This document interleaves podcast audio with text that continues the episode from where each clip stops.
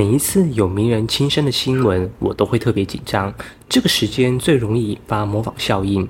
今天的影片，我想跟大家聊聊，如果你有亲人或朋友有忧郁症，在最近这段时间，你应该怎么陪伴忧郁症患者？可能在想什么？并且最后，我会提供给你一个具体的步骤，希望你可以把影片看完。这是一个用生活实例提供专业辅导知识的频道，希望能够提供你在生活难题上的建议。我是 Forty Seven。每周八分钟，云端辅导室陪你聊聊心理事。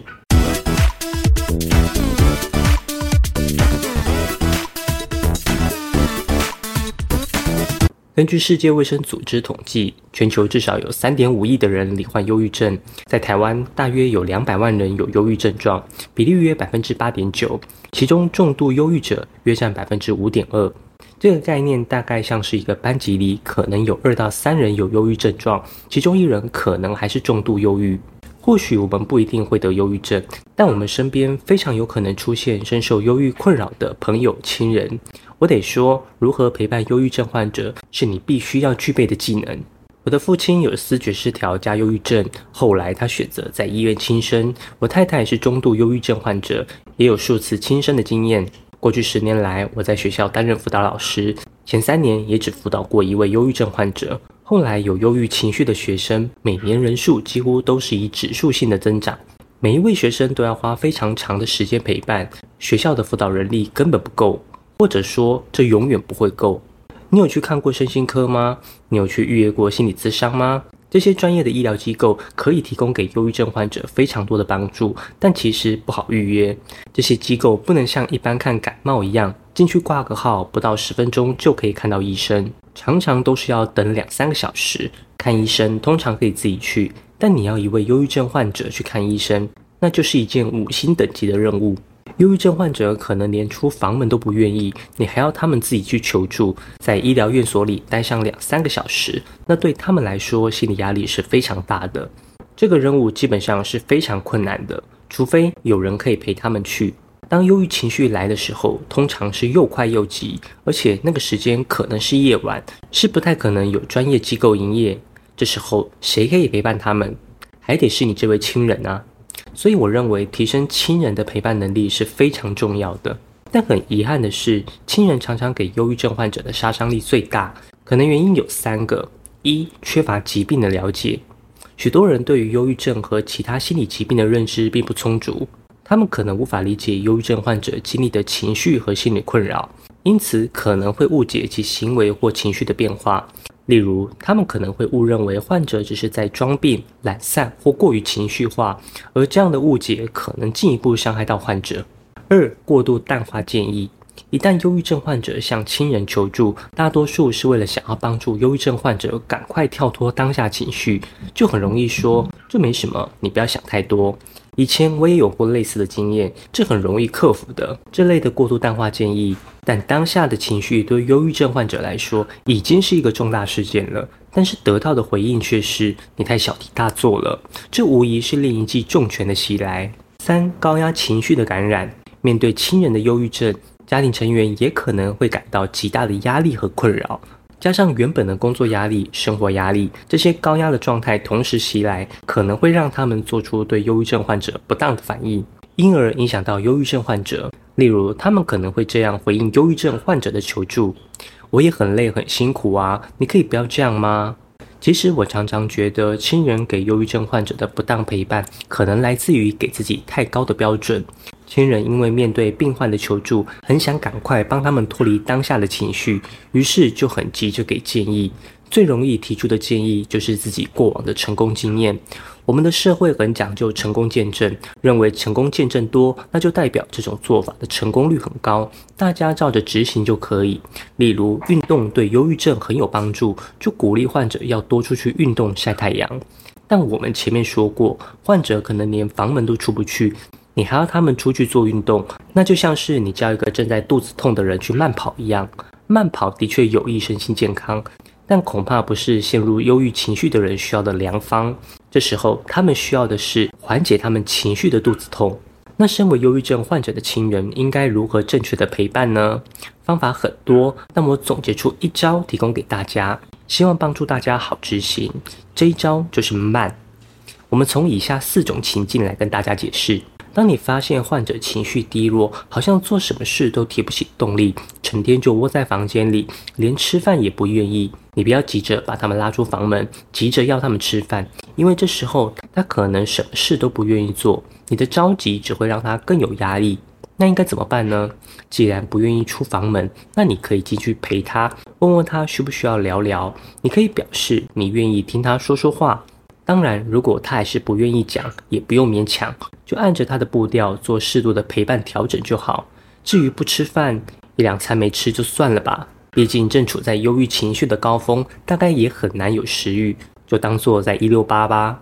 你可以试着把一些容易咀嚼的食物放在患者触手可及的地方，因为在忧郁情绪的高峰，可能连走一步、咬一口的力气都没有。如果有一些好吸收的能量果冻摆在旁边，方便他们吸收，这样给彼此一些空间的陪伴，对于亲人与患者来说，负担也会比较小，也会比较长久。当患者情绪激动、不停哭泣时，不要急着安慰他，不要急着要他想开一点。反而是可以慢慢的听他哭完，甚至请他多说一点当时的情绪或想到什么，鼓励他好好的哭一场，因为这样表达内心的感受，对患者来说都是很好的情绪抒发。那陪伴的亲人在他哭的时候要做什么呢？你不要表达任何的意见和想法，你只要一直倾听就好。但是倾听不是坐在那边都不讲话，你要表现出你有在听的样子。我试过最简单的做法，就是认同他的最后一句话。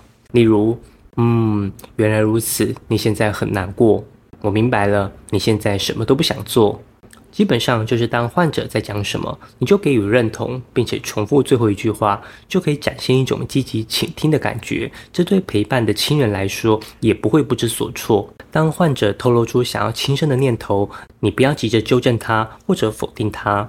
例如，最近演艺圈名人 Coco 李玟，她的轻生消息新闻满天飞，这一定也会引起一些忧郁症患者的模仿效应。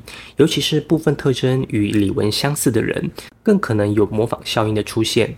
例如，年龄相仿、同样常年深陷忧郁症的患者，看似开朗却内心挣扎的人，任何特征投射到患者的身上，就有可能开始思考轻生这件事。其实最近这个新闻出来，我非常的紧张，我也很怕我太太看到。第一天我就问她这件事会不会影响你，我太太说应该不会。但是第二天她就说，其实轻生的念头越来越明显，因为年龄差不多又久病缠身，对自己也没自信，甚至没成就，很不想拖累别人，所以很想一了百了。如果你的家人跟你讲这些，你大概会很紧张吧？当然我也是。可是我还是秉持慢的原则，问问他的心路历程，了解他的想法，中间也没有阻止他想轻生的念头，甚至还认同理解他的想法。例如，我就回他：可以理解你不想拖累我，现在没什么活下去的动力吧？你觉得这样的回答很危险吗？会不会引发他更想轻生？如果正在看影片的你刚好也是忧郁症患者，你可以在下面的留言区说说你听完这个认同的说法，你有什么感觉？我太太昨天也没有做出什么事，就继续在我耳边说她的心路历程，而我也慢慢的听着，就这样平安的度过一晚。最后，如果患者有自伤的行为，身为亲人的你应该怎么办呢？跟你分享一次经验，有一次我太太把碗打破，在手上画出很大的伤痕，当时我评估应该不是割到动脉，没有及时危险，于是我马上收起紧张的情绪，然后慢慢的跟她说。你这个伤口有点大哎，要不要包扎一下？你一定会觉得我有病，居然还问他，应该马上帮他包扎伤口啊！我当时是想到他可能需要看一下自己流血的样子，让他舒缓一下那股想要轻生的念头。这是什么意思？其实，忧郁症患者连轻生都没有动力的。如果今天他选择做这件事，大概是内心已经太痛苦了。这时候，他们需要用另一种方式转移他们心中的痛苦。最直接的选择就是皮肉上的痛苦。看到血流出来，心中的痛苦也好像流出来一样。手很痛，心就没这么痛了。所以，在我评估没有危险的情况下，愿意让他发泄一下。